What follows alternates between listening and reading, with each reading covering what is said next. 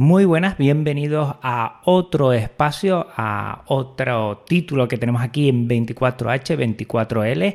Hoy y en este preciso instante vamos a hablar de distribuciones GNU Linux y bienvenido, bienvenida a este evento de 24H, 24L. Van a ser 24 horas hablando de temática GNU Linux para que la gente que empieza a conocer esto pues tenga interés sobre esto que es sistema operativo siempre libre.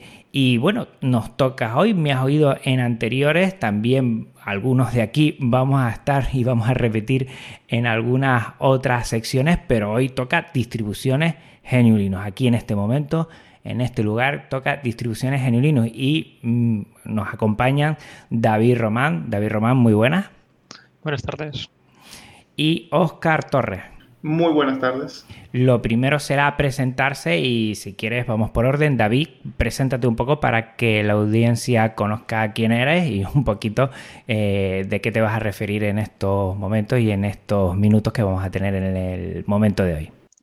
Buenas, eh, me llamo David y empecé con Linux hace unos 10 años. Empecé sobre todo con como mucho Gentoo y tal, luego ya me fui a Gentoo y entonces pues como que quiero hablar un poco sobre todo de, las distintas distros que he probando y que se podemos ir comparando y tal.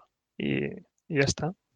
Muy bien. Oscar, tú estás un poquito más alejado que nosotros, por lo que estuvimos hablando antes de darle al botón de grabar, ¿verdad?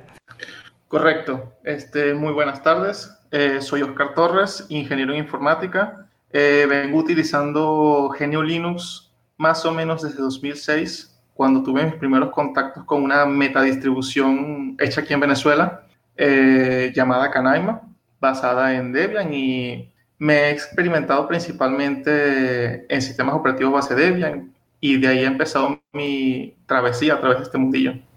Pues terminamos presentándome yo. Yo soy Juan Feble, soy usuario de Genio Linux desde hace 13 años, disfrutándolo un montón y estoy al frente de un proyecto de podcasting que se llama Podcast Linux. Y nada, empezamos. Eh, a todos los oyentes y las oyentes que sean bienvenidos. Recuerda, nos puedes estar oyendo en directo en esta misión.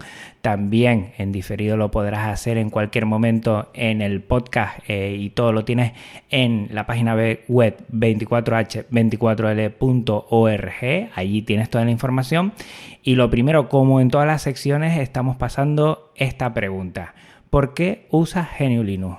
David, ¿por qué usas GNU Linux? Empecé a usar GNU Linux porque me interesaba la seguridad informática y Backtrack en su momento era como la que estaba más al día y por eso usaba GNU Linux. Luego con el tiempo me fui viendo que, Linux era como un sistema operativo más, em, por decirlo de alguna manera, correcto y más flexible y fácil de usar y tal y me, quedé con Linux. Y actualmente lo uso para, mi trabajo, desarrollo y, para todo, básicamente. Qué interesante. Oscar, ¿y tú? ¿Por qué usas GNU Linux? Eh, empecé utilizándolo, después me terminó enganchando por totalmente, principalmente cuando estuve en Debian 3.1 y me enganchó todo lo que era armar para ese entonces los drivers, compilarlos, me di cuenta de la potencialidad de este tipo de sistemas y de allí vengo. Pues yo, aunque lo he repetido en, otras secciones, que también lo haré en otras, eh, me gustó porque la verdad es que lo vi la primera vez, estaba un poquito cansado del sistema de las ventanas y me llamó la atención su, su vistosidad visual hace 13 años, que era diferente.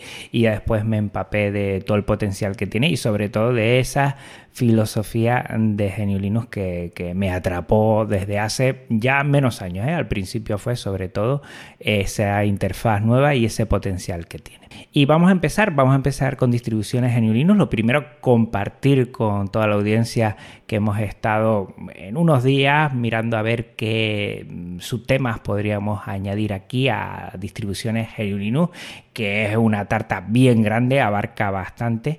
Y lo primero de todo, coincidimos en que antes de empezar con las distribuciones geniulinos en sí, a comentarlas, teníamos que hacer un alto y comentar antes lo que es la historia de Linux. Vamos a hacer un poquito una mención a eso porque creo que es muy importante para que todos y todas nos centremos un poco antes después de desembarcar en lo que son las distribuciones. Entonces, bueno, no sé quién quiere empezar un poquito por hablar un poco de la historia de Linux y comentar qué podemos eh, tener en cuenta a la hora de hablar de ella. Oscar.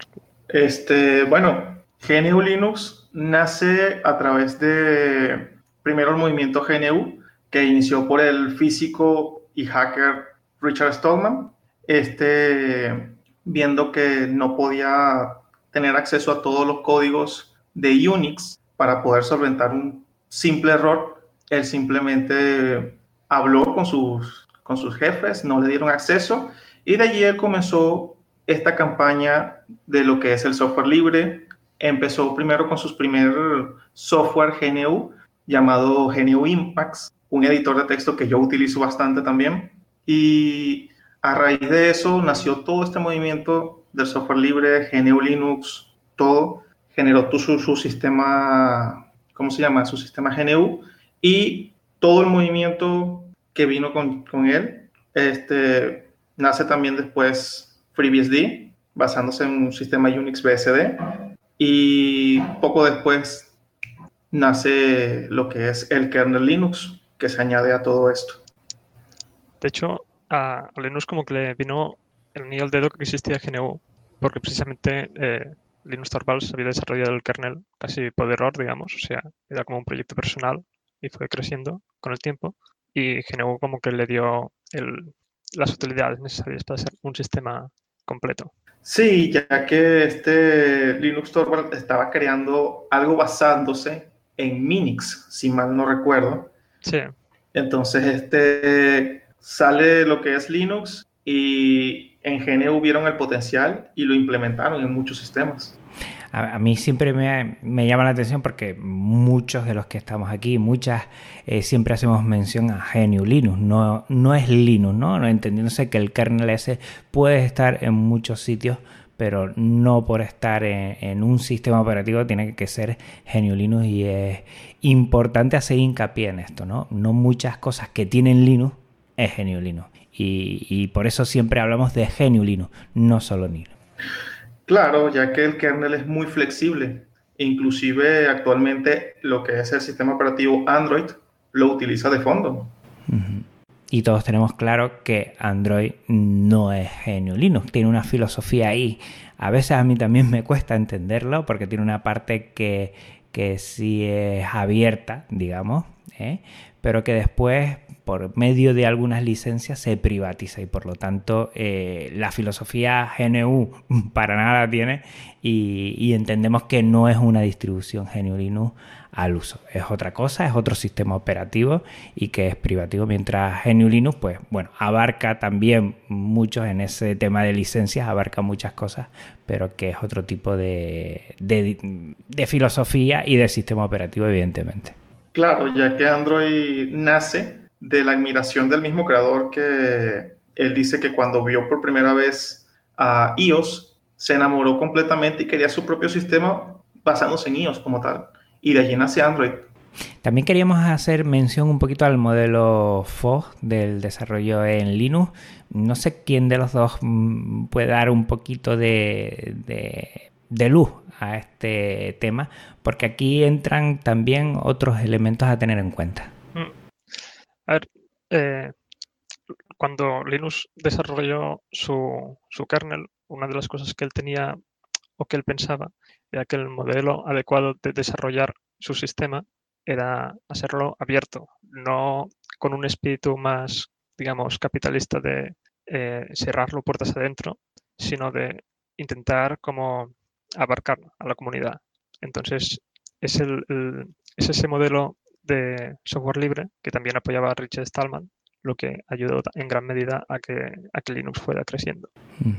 Ya que el apoyo que tuvo gracias a la comunidad, porque eso es lo primero que hay que agradecerle, la poderosa comunidad que hay aquí. Este, ya en otro espacio se, habrá, se estará comentando con respecto a eso, pero gracias al apoyo que ha tenido el kernel Linux y los sistemas GNU, este, el desenvolvimiento para todo lo que es la parte del FOS ha ayudado bastante con el desarrollo del código, eh, la versatilidad del software libre en sí, porque basándonos en las cuatro, en las cuatro leyes, por así decirlo, tenemos lo que tenemos hoy día, la libertad de poder estudiar el código, la libertad de poder hacer las modificaciones competentes y gracias a eso que Linux Torvald tenía ese ideal también en, en compaginación con lo que era Richard Stallman, pues ha crecido gracias a lo que es compartir el conocimiento, a que se pueda distribuir libremente a todo el mundo. De hecho, si no recuerdo mal, bueno, esto no viene del todo a cuento, pero creo que en la licencia GPL de GNU, si modificas el kernel, estabas obligado a publicar los cambios. O sea, una empresa no podía entre comillas, robar el kernel de Linux.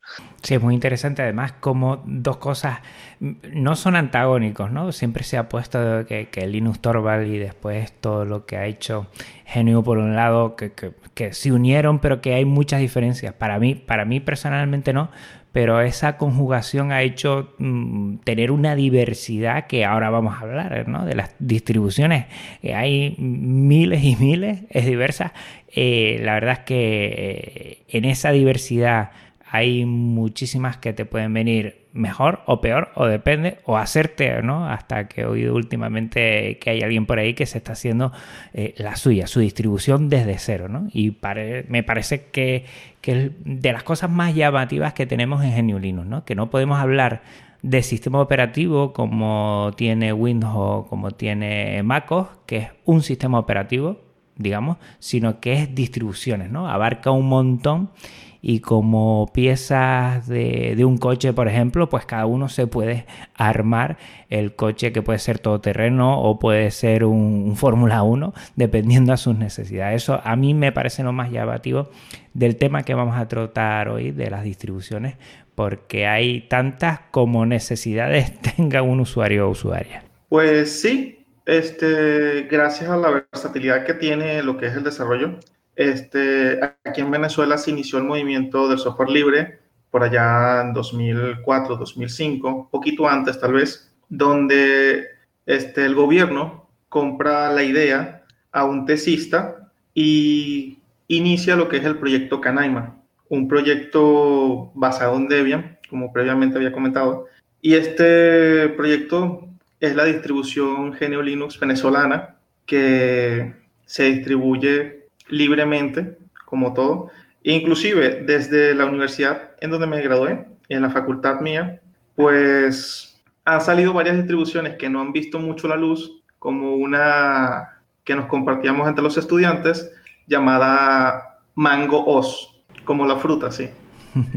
Entonces, han salido varias distribuciones de allí, de la universidad donde egresé, principalmente basadas en Debian y en Ubuntu. Allí tenemos a varios desarrolladores muy potentes donde ellos han colaborado también en la comunidad del software libre. Inclusive en uno de los estados de aquí de Venezuela, no recuerdo, creo que Mérida, eh, salió un proyecto llamado Turbial, basándose en un cliente de Twitter, este, hecho completamente en Python y muy poderoso.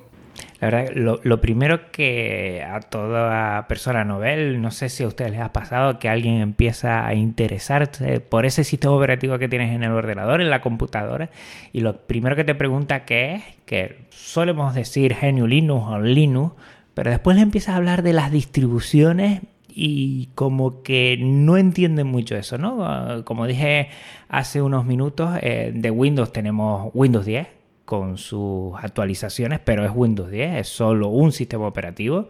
Eh, de MacOS lo mismo, que va cambiando de versión, pero es un sistema operativo, pero de GNU Linux tenemos distribuciones. El concepto igual para los que nos estén oyendo, aclararlo un poco, mm, no sé, podríamos especificarlo un poco para que entendamos mm, por qué hablamos de distribución y no hablamos solo de sistema operativo. Sí, porque es un poco confuso, ¿no? Para alguien que no, que no está acostumbrado al término, porque como hay, eh, si les dices que una distribución es un sistema operativo, igual se entiende algo tipo que cada distribución es un sistema operativo nuevo, igual que hay Windows XP, Windows Vista, Windows 7, Windows 10, hay Windows 8, no sé qué, pues en, Linux las distribuciones no es que sean eh, cambios, digamos, progresivos, sino que son bifurcaciones distintas del mismo sistema base son variedades o gustos distintos, digamos, del mismo núcleo. Entonces, eso también permite interpolar, que me em, básicamente compatibilidad de algunas aplicaciones entre los distintos sistemas y tal. Y no sé si alguien tiene una definición más concisa de, lo que sería una mm. distribución. Una distribución podría definirse como una derivación, como estabas comentando tú, del sistema original o un fork, pero es una bifurcación que se termina independizando en muchos casos, ya que las distribuciones se independizan dependiendo sea de la comunidad o se basan en otras distribuciones. Eh, como viene comentando David, este, son trabajos también independientes en algunos puntos y son configuraciones, modificaciones, dependiendo del gusto o de los gustos de los usuarios para específicamente esas distribuciones, ya que las distribuciones cumplen con diferentes gustos para cada quien. Hmm. para mí siempre una distribución, eh, y seguro que no es el, bueno, la, respuesta más formal que, que puede haber, ¿no? ¿no? Pero para mí siempre es como un empaquetado mm, dispuesto para instalarse fácilmente en cualquier computadora y que tiene eh, toda la parte de GNU de aplicaciones, tiene la parte del kernel ya compilado para que pueda ser instalado fácilmente en cualquier dispositivo. Y, siempre surge, pues puede surgir de una comunidad, puede surgir también de una empresa, pues ahí tenemos Canonical por ejemplo, o puede surgir de una institución como puede ser el Estado que acabas de comentar tú Oscar con Kainaima y que a partir de ahí lo que intenta eh, hacer es facilitar pues, pues todo el conglomerado de puzzle de tantas aplicaciones, paquetes, eh, el kernel para facilitar su instalación y, y, el uso en sí, ¿no? y sobre todo hace relación a la libertad de distribución, que es lo interesante también en, lo que son las distribuciones en Linux, desde poder empaquetar todo y distribuir libremente todas esas aplicaciones que con sus licencias libres pues no hay ningún problema. Por eso muchas veces también en las distribuciones te viene una conformidad por ahí porque también hay paquetería de terceros que igual no es software libre y siempre te lo ponen por ahí para que sea el usuario el que tenga que, aceptar esas condiciones, creo. Sí, ya estaría en esa parte de lo que es la paquetería de terceros o software privativo, por así decirlo.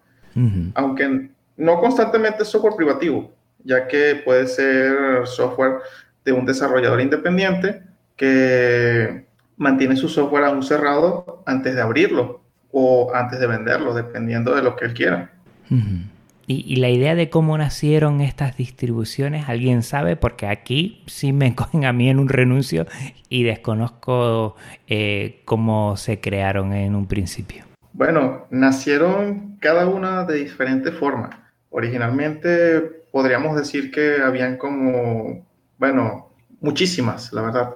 Después fue que fueron reduciéndose un poco más. Ya en el 93 se sienta la idea, por ejemplo, de Slackware. Eh, Debian, ¿no? Por ese año. Mm, eh, Debian nace en el 94. Eh, Slackware nace en el 93 y ah, Slackware actual, actualmente es conocido como la distribución más longeva actualmente. Por un año a Debian, pero... Ah, no, bueno, según la Wikipedia acabo de leer que pone, el proyecto de Debian fue anunciado inicialmente en el 93, no sé qué, el 15 de septiembre en el 93. Sí, supongo que sería más tarde que Slackware. Correcto. Entonces, tenemos que Slackware nace basándose en SLS, ya que a su creador Patrick le pareció muy buena idea, le gustó cómo trabajaba el sistema. Conforme fue pasando el tiempo, nace Debian, después se incorpora por primera vez una empresa a este mundillo llamado SUS Enterprise, el cual también se comenzó a basar en SLS. Eh, y en eso tenemos la, este, que después nace lo que es Red Hat, nace Canonical, empresas de software libre que comienzan a apoyar con sus propias distribuciones o sus propias versiones de los sistemas. Eh, y como SUS Enterprise se comenzó a basar directamente en SLS, que después pasó a ser, por así decirlo, basándose en Slackware, y se terminó independizando SUS una gran distribución. Viene Debian únicamente con la comunidad, estando de la mano con la comunidad y creciendo de la mano con la comunidad. Nace lo que es Red Hat con su distribución Red Hat. Después nace Fedora para hacer su versión testing, por así decirlo, de lo que ellos van sacando. De la mano también con la comunidad. Por ese mismo tiempo, entre 2000 a 2003, algo por así, nace Arch Linux, si mal no recuerdo, y esta distribución tuvo muchos elementos de un sistema Unix que previamente había mencionado, FreeBSD, hmm. donde copia, bueno, no copia, forquea muchas de las cosas de ellos y comienzan a trabajar muy bien, dándose un aire de testing, por así decirlo, donde hmm. constantemente están evolucionando. No sé qué tienes tú que aportar. No sabía que Arch se había inspirado en parte en FreeBSD.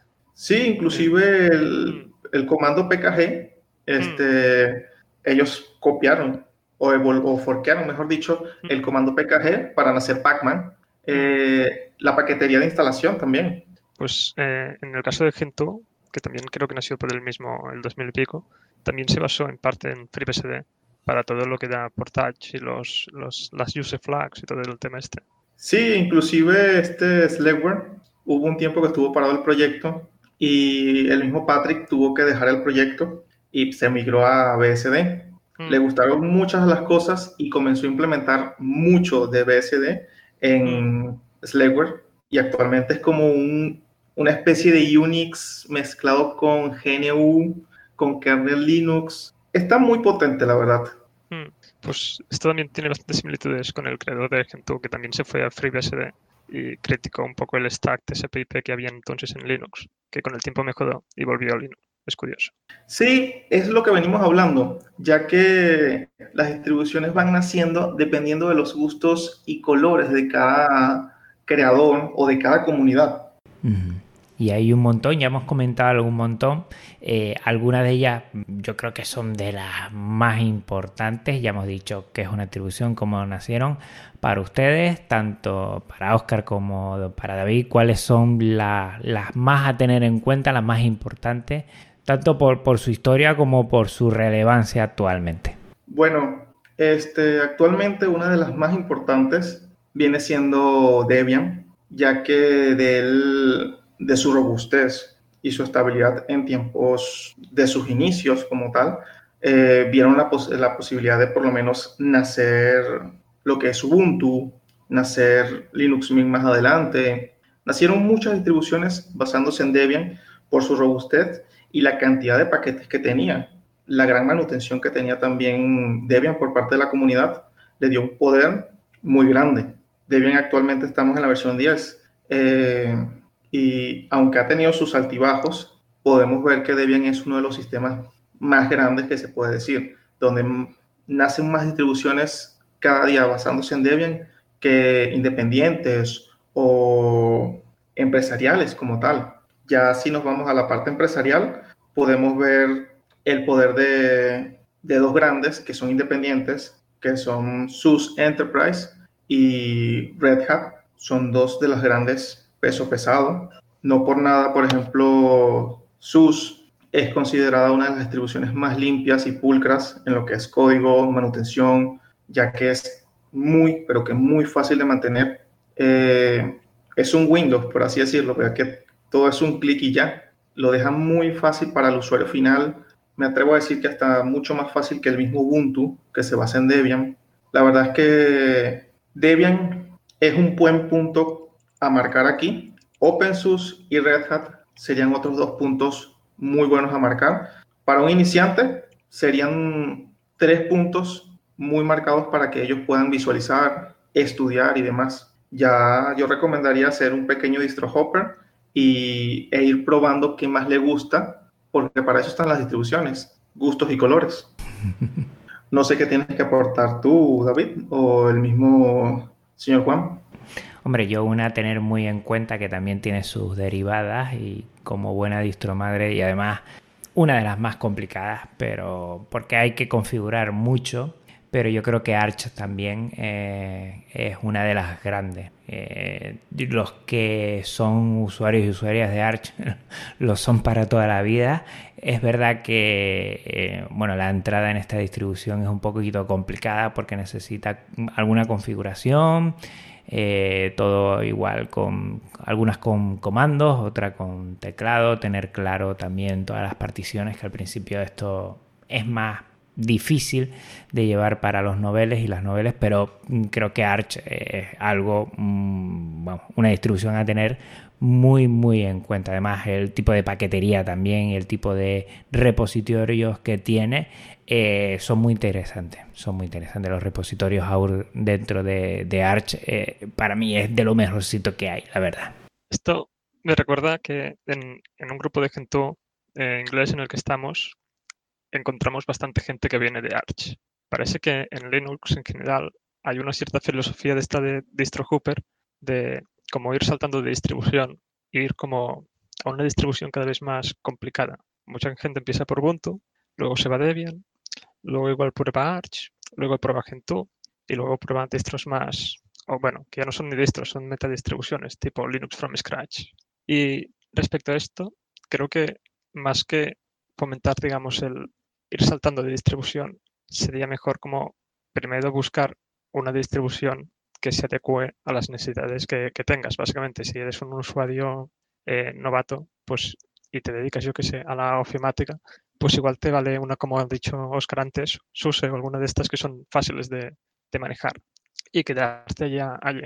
Porque un, usuario que no sé quién era comentaba que esta filosofía de, de ir saltando de distribución Así que a veces la comunidad Linux fuera hostil frente a novatos. Como que si un novato no tenía la intención de ir saltando de, distro, ir mejorando, pues no tenía valor. Y en verdad creo que para la comunidad es preferible eh, tener una base de usuarios que, aunque no sean expertos ni quieren ser expertos, puedan usar Linux para sus necesidades más básicas y tal. Y ya está. Solo quería comentar este detalle. No, sí, este, muchos terminamos así. Yo cuando empecé con este mundillo. Estuve en Debian, pasé a Ubuntu, estuve en Arch, en Gentoo, en Slackware. Bueno, yo salté casi en todas las distribuciones madres, por así decirlo, y de verdad, eh, si fuese, si yo tuviese la capacidad, estuviese ahorita en Gentoo por la robustez que tiene el sistema y lo que es las configuraciones, porque puedes personalizar Gentoo de tal forma que haces tu propio sistema operativo, por así decirlo. Sí, a veces lo llaman metadistribución también, Agento. Claro, que eso es lo que le da más eh, vértigo a toda la gente nueva que, que, entra, ¿no? Porque al principio lo que quieren es, bueno, conocer el sistema operativo y la instalación, si es lo más fácil posible, se agradece totalmente, pero es que es verdad, después cada uno va conociendo un poquito más, va perfeccionando lo que es la administración de su sistema operativo. Para mí un Linuxero, una Linuxera, sobre todo es un administrador de sistema, porque al final se tiene que hacer con su sistema y tiene que empezar a, cacharrear un poquito, paquetería, instalaciones, eh, configuraciones y poco a poco se va haciendo un poquito ahí a eso. Pero es verdad, yo a mí mm, es verdad que hay una mala fama por ciertas distribuciones que sean, entiéndanme lo que voy a decir, ¿no? Entre comillas, lo voy a poner un poquito más elitistas que otras, ¿no? Que parece que uno es un Linuxero Linuxera de primera, de segunda o tercera, dependiendo de la distribución que suele utilizar. Yo intento desterrar sobre todo porque, como dijiste muy bien David, eso es unas puertas cerradas a la gente que nueva que quiere entrar y, yo creo que no podemos permitir que ya la gente ya adentro utilice lo que quiera. ¿eh? Conozco a gente, bueno, informáticos que siguen utilizando Linux Mint porque le viene al pelo y porque no quieren administrar su sistema, lo quieren encender, quieren hacer sus cosas y quieren cerrar. Y a mí me parece fenomenal. Y a mí se me pone los ojos así grandes que se me salen de las órbitas cuando uno empieza una instalación en Arch o en Gentoo, porque yo no tengo todavía esa capacidad, la verdad. Me, me, me, me frustra verlo y a la vez me, da mucho respeto. Pero si sin que sea eso mejor o peor, cada uno elige la que quiera, que para eso existe el concepto de distribución, cada una elige la que quiera y eh, pues la principal libertad, su uso, utilizarlo. Es lo que has dicho tú ahora, que el, digamos, el intentar forzar a la gente a que haga toda esta transición para acabar siendo un Linux de primera, también mata un poco el principio de distribución y de libertad, porque estás forzando a la gente a, digamos, a que cumpla tus expectativas como Linux de primera, que además no todos somos ingenieros informáticos en el mundo de Linux. Claro, porque para eso está la libertad. Cada quien escoge lo que quiera. No hay que discriminar a tal o al otro solo porque utiliza una distribución que es mucho más fácil. Actualmente, por ejemplo, estoy parado en Ubuntu, pero es por la facilidad. O sea, Ubuntu te lo deja en gran medida muchas cosas muy fácil. Te da los repositorios, te da paqueterías que puedes encontrar en cualquier lado. Y eso es gracias también al aporte que ha dado Debian por parte de la comunidad. Pero Ubuntu ha sabido aprovecharlo y lo han entregado muy bien al usuario final. Eh, y la publicidad que ellos dan, o sea, al mundo de, de Genio Linux, es tal que inclusive ellos este, muchos consideran que Linux es Ubuntu nada más, pero no es solo Ubuntu. De hecho, algunas distribuciones así más eh, grandes también contribuyen tanto en código como en, servicios a otros proyectos open source, como pueden ser KDE, que al final eso también como que ayuda hasta incluso a, distribuciones que no tienen nada que ver con lo que está aportando. Porque cada, KDE, por ejemplo, lo usa todo, todas las distribuciones. Bueno, lo tienen disponible. Sí, ya que ese entorno este, es muy robusto y muy fácil de, manejar. Lo que sí es que viene cargado de muchas cositas a veces que no terminas utilizando. Yo soy usuario de KDE y la verdad es que hay cositas que tienes que deshabilitar o cositas que te este, das cuenta después que nunca las estuviste utilizando y a veces te consumen recursos que, por ejemplo, en mi trabajo son valiosos y KDE te los está consumiendo y no te das cuenta. Mm. Pero un gran escritorio. Nosotros, eh, antes de, vernos aquí ahora, de estar en la escucha con la audiencia, hicimos una pequeña tipología de distros y me interesó porque lo primero que, pusimos fue eh, por el tipo de modelo, ¿no? Están las rolling release y las point release. Y yo creo que esto a la gente que viene nueva eh, el concepto pues, pues no lo entienden mucho. Yo creo que podríamos empezar por ahí para empezar a desgranar el tipo de distribuciones y es verdad que cuando ya conoces bastante las distribuciones eh, hay un punto en el que tienes que determinar si tu distribución quieres que sea más rolling release o más point release. A ver quién de los dos empieza a desgranar esta parte de, lo que es la tipología de las distros. Bueno, eh, lo diré así como resumido y luego si Oscar quiere, pues también que, que lo aumente. Eh, básicamente la diferencia es que en las point release suelen ser distribuciones más estables porque hacen una, una release testeando todo el software que, que, lanzan, digamos. Por ejemplo, en Debian hay la, rama testing, que es la que está aún en pruebas, la estable, que es la que, la, la, que ya está probada, y luego la, hay otras ramas que no son tan interesantes. Esto en la rolling release funciona distinto, porque en la rolling release cuando salen, cuando sale una nueva actualización, ya eh, el usuario ya la, puede usar. Y eso pues puede llegar a causar problemas de, estabilidad si, si, la nueva versión no, no, está del todo probada y tiene algún fallo a pulir. Esto en las point release en general no pasa porque están más testeadas. Por eso Debian tiene fama de ser tan estable y por eso eh, Arch o Gentoo tienen fama de ser más bien inestables. bueno, mira, me acabas de acordar de un caso mío cuando yo estaba empezando. Yo estaba cacharreando y en eso estoy en Debian 6 y me instalo, instalo los repositorios para una rama inestable, a la SIT. Pues me cargué el sistema. Me pasó igual.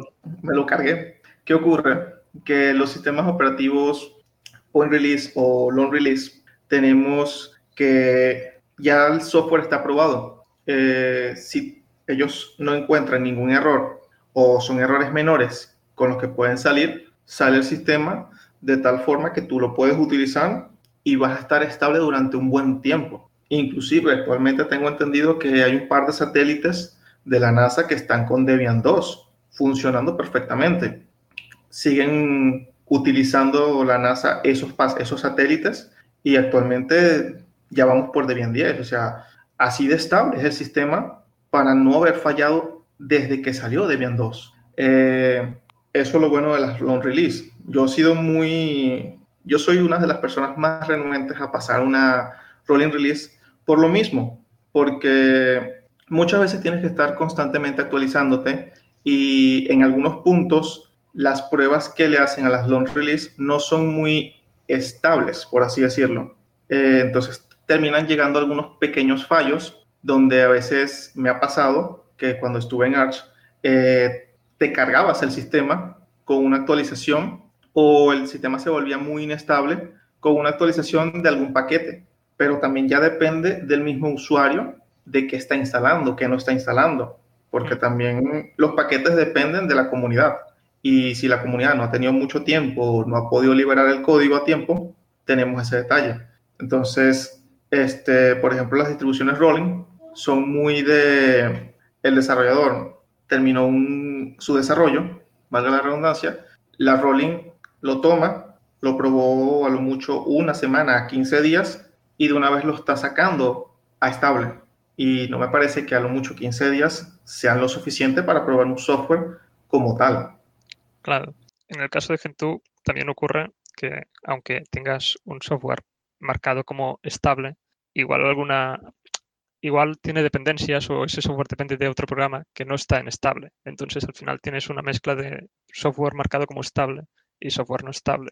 Y acaba siendo eh, un poco, no peligroso si lo sabes manejar y tal, pero sí que puede dar problemas puntuales.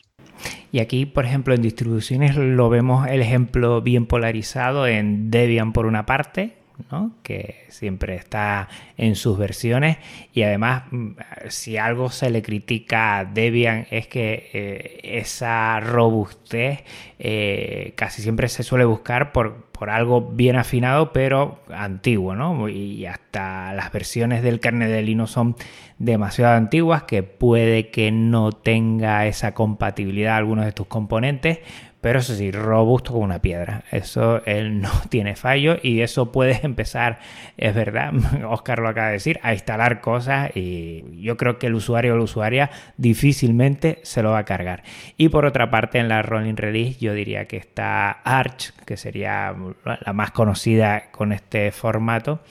Eh, con sus repositorios AUR, que son de, de, los usuarios también, y que ahí entra de todo. Y hay que tener mucho cuidado pero es verdad, por ejemplo, que la compatibilidad y, las aplicaciones, el software, lo tienes a la última, tienes lo más novedoso, tienes más facilidad para mm, tener eh, las últimas características y poder eh, trabajar con cosas porque lo tienes a la última y si se ha implementado esa característica en ese programa, lo tienes a los pocos días, cae en el repositorio AUR, lo puedes instalar y lo puedes disfrutar ya por ahí dos mentalidades, las dos muy bien aceptadas por cada uno de, sus comunidades.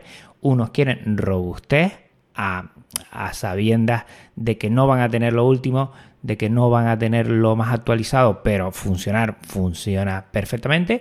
Y otros, novedad, actualización a la última, eh, a los pocos días de que se haya hecho algún cambio lo tendrán ahí a sabiendas de que si no se sabe actualizar de la manera correcta te puedes cargar el sistema. También mencionar que en el caso de, Debian eh, no estás atado a, que sea la versión más estable. Eh, puedes añadir excepciones y que, por ejemplo, Firefox, pues descargues la versión que está en, en la rama testing, por ejemplo. Entonces, en caso de que haya problemas, pues tendrás problemas con ese programa en concreto, no con la distribución. Correcto, ya que en Debian tienes esa facilidad de que puedes eh, descargar un paquete más actualizado, te va a funcionar prácticamente igual, por así decirlo, y vas a tener la última versión sin mucho problema. Por ejemplo, este, yo utilizo mucho un paquete llamado Gitflow y está en los repositorios, bien, pero no es la versión que yo requiero normalmente y yo por eso voy directamente al Git, lo descargo, lo compilo rápidamente y lo tengo ya en la última versión. Así de sencillo. Así también trabaja en parte en este Yaour, en Arch, que lo que hace ese gestor de Yaour simplemente es lo mismo. Busca el código, lo, te lo descarga, lo compila y lo está montando. Es lo mismo, pero en mayor escala es lo que hace Arch en ese punto pues ahí tenemos una posibilidad de un tipo de distro, pero pasamos a otra. Esta sí me llama también mucho la atención y me gusta, ¿no? Dependiendo de su licencia, tenemos que algunas son 100% libres, eh, además muy, muy mimadas en lo que es eh, la Free Software Foundation. Eh, tenemos mixtas y tenemos más privativas. De las libres, ¿ustedes recuerdan alguna a bote pronto? Triskel me suena, no sé, Triskel, Mandrácora eh, y otra ahí que es basada en Arch. O bueno, ahorita se basó en Parábola. Ah, Parábola. De hecho, la GNU tiene una web con todas las distros libres, bien documentadas y tal, por si a alguien le interesa. Hmm. Debo decir que por lo menos Triskel y Nux son distribuciones 100% libres, muy completas y muy buenas. Triskel basándose en Ubuntu muy bien. Eh, creo que la última versión se basa en la 1604, un sistema súper estable, súper robusto. Debo decir que si yo no dependiera del software privativo actualmente, eh, pudiese estar allí muy cómodo por toda su robustez y lo estable del sistema. Y con Nux, pues tenemos también un sistema rolling muy estable también y aporta muchísimo. Pero lo mismo, dependo también de mucho software privativo y no puedo darme esos lujos, por así decirlo, de estar en ese tipo de sistemas. Pues mira, estoy pasándome por aquí exactamente por la free distro de, donde dice gnu.org y eh, veo que hay 1, 2, 3, 4, 5, 6, 7, 1, 2, 3, 4, 5, 6, 7, 8, 9 en total. Está Dragora, Dyn, eh, GNU Sense, eh, System, Hipérbola, Parábola, PurOS, que me ha llamado mucho la atención que sea 100% libre, no la conocía y tiene que ver con, lo que es eh, una empresa que hace hardware también, eh, Triskel y Ututo S. Esas son para, para lo que son PCs y estaciones de trabajo. De toda la cantidad que hay, que hay miles de distribuciones, pues GNU tiene recogida 9 como 100% libre.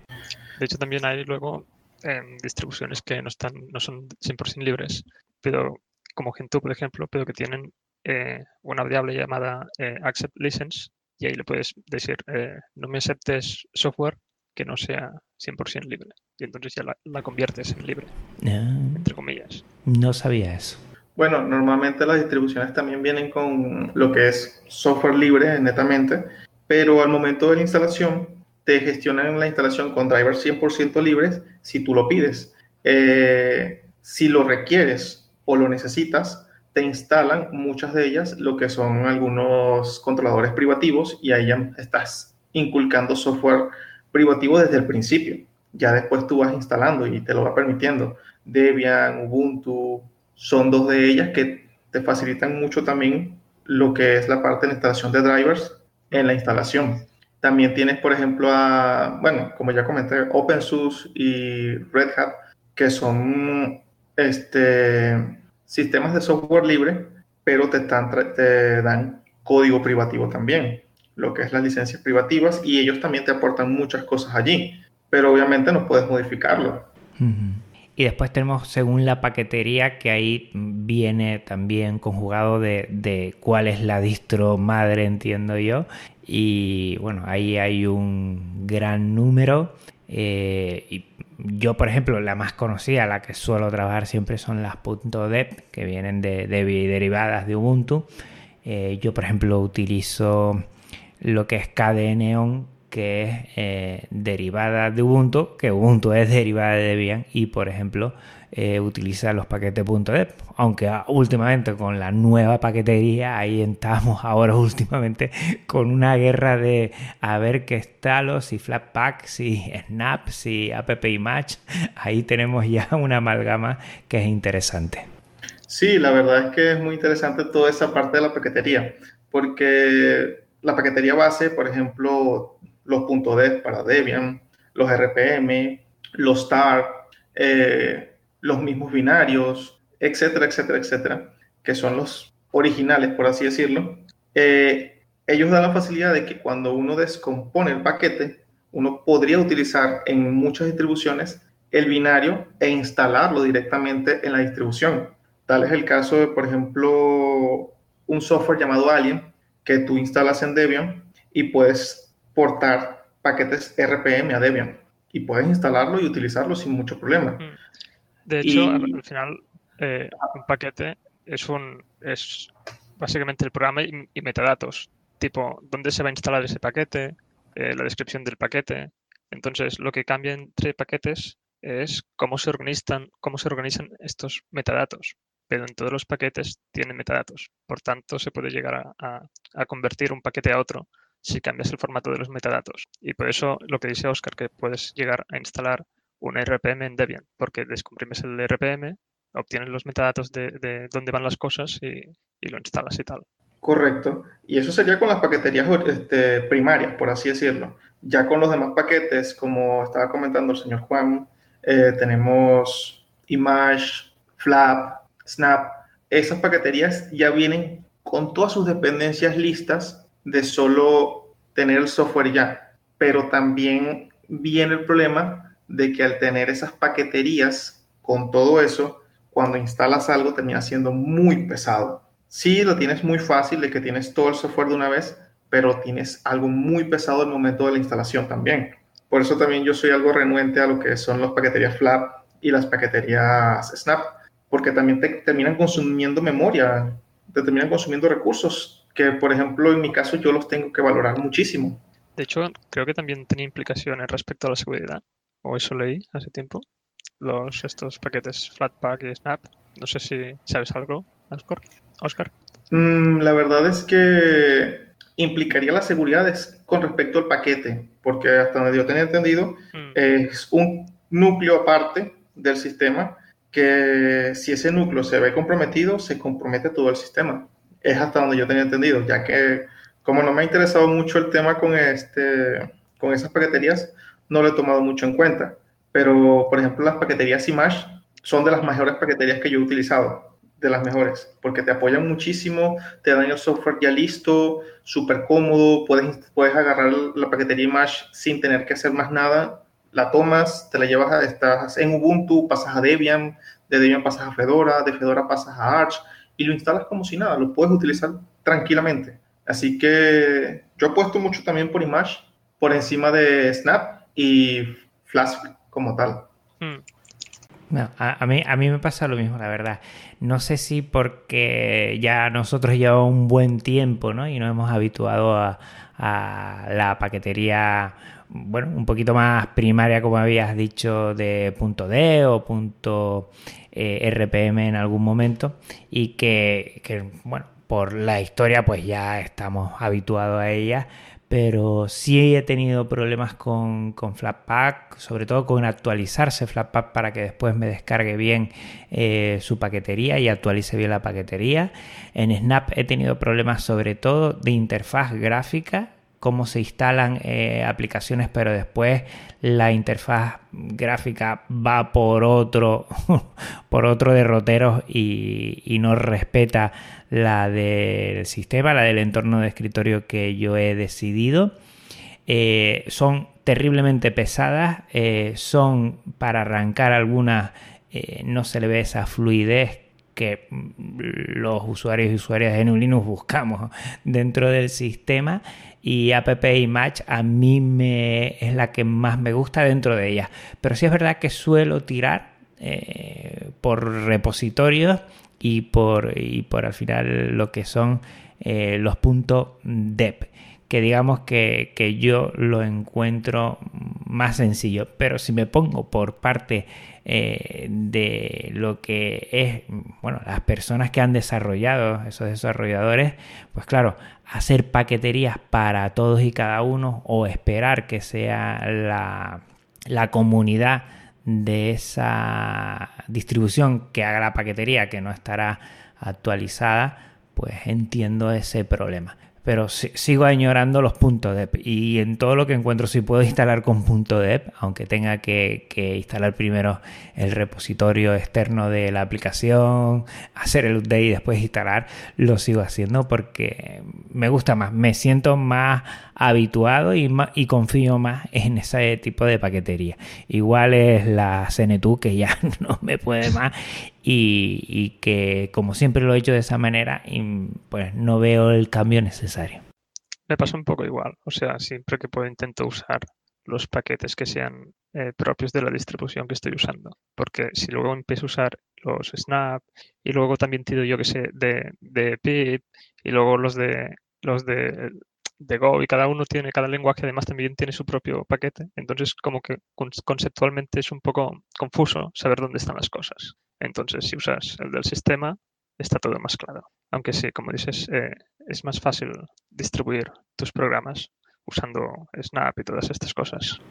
Imagínate que con toda esta amalgama de nuevas distribuciones, si ya la nueva persona que entra le dices que hay mm, mm, repositorios, eh, paqueterías diferentes, paqueterías que funcionan más como contenedores, como las que hemos hablado últimamente, entonces es, un batiburrillo de cosas que le cuesta, la verdad, asumir y entenderlo, ¿no? Cuando por ejemplo, por, poner un ejemplo, en, lo que es Windows, pues tienen los puntos .exe, los ejecutables, que bueno, es descargar y instalar a golpe de clic. Eso le cuesta mucho a la gente entenderlo y puede ser hasta actualmente, diría yo, un handicap a la hora de instalar dentro de, tu distribución, porque te ves en, la obligación a veces de tener que utilizar un tipo de paquetería eh, que a ti no te gusta o que ves que su desarrollo por lo menos a día de hoy, ¿eh? yo estoy con ustedes con el tema de Snap. Bien implementado, me da la sensación que no está,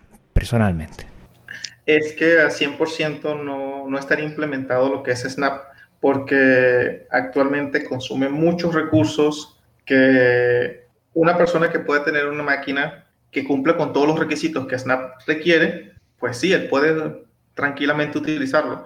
Pero en mi caso yo tengo 6 GB de RAM y un paquete de Snap normalmente, eh, por ejemplo, el Postman, para hacer las pruebas de API REST y demás, eh, me consume de por sí el solo 400 megabytes de RAM.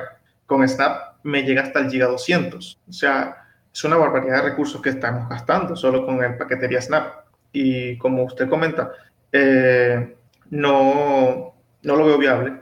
De hecho, igual es uno de los defectos ¿no? que hay en tener demasiadas opciones y esa multiplicidad de, de que cada uno se crea su propia, su propia distro, su propio gestor de paquetes y tal. Que al final tienes tantos que no sabes de dónde elegir. Y no sé, eso es la virtud de, de, la libertad.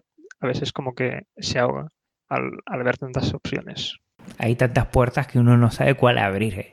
Y, y fíjate que no hemos entrado en el tema de, los entornos de escritorio, porque después cada mm. distribución tiene sus sabores. sabemos que Ubuntu tiene, dependiendo si es KDE, es, Kubuntu, Subuntu, Lubuntu, dependiendo de los entornos eh, que tiene, más ligeros, más pesados, aunque ya eso poco a poco va rompiendo bastante.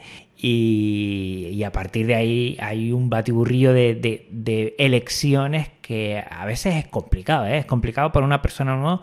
¿Qué elijo? ¿no? ¿Qué distribución elijo? No sé si a ustedes alguna vez le ha pasado de tener que, mm, a una persona que sea novata, eh, tenerle que, bueno, valorar un poco cuál puede ser su distribución para empezar.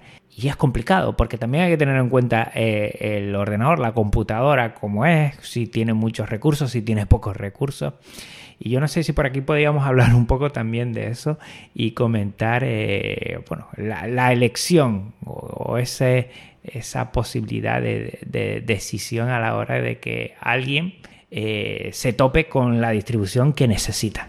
Bueno, a la hora de escoger lo que es la parte de la distribución, eh, dependiendo de lo que sea el usuario, si el usuario es un usuario que está iniciando, que solo va a estar con ofimática, un sistema relativamente sencillo como Ubuntu, este, Fedora o OpenSUSE. Si ya es una persona que ya ha estado en ese mundillo, él ya podría saltar a Debian, Arch, Gentoo, Slackware, dependiendo. Y con respecto a los entornos gráficos, pues los entornos gráficos eh, también tienen su tela que cortar. Tenemos KDE, tenemos Gnome, tenemos LXDE, X, este, LX, este, QTXD. Tenemos muchos entornos para escoger, tenemos también muchos administradores de ventana, muchas cosas y este mundillo da para todo, para eso y más. Para un novato, yo le podría recomendar eh, Kubuntu, es la que estoy utilizando actualmente, es estable, robusta, con KDE y muy bonito. Si quieres, si quieres algo totalmente distinto a lo que es Windows o como tal, puedes pasarte a Gnome, que es la que viene por defecto en Ubuntu.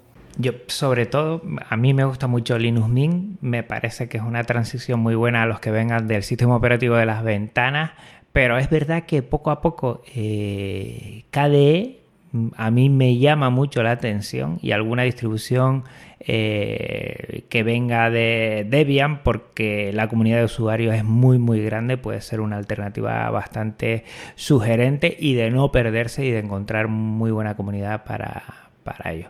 Y, lo dicho, mm, bueno, la elección hay tantas buenas como distribuciones. Al final, dependiendo de, tus gustos, de tu buen hacer, de, saber cacharrear dentro del sistema de Linux, pues, pues todas y cada una de ellas son válidas. Correcto, y bueno, nada más que podría yo estar agregando aquí a esta gran charla que hemos tenido con todo esto. Solo que a los nuevos que estén iniciando, que tengan mucha curiosidad, eso es lo importante aquí.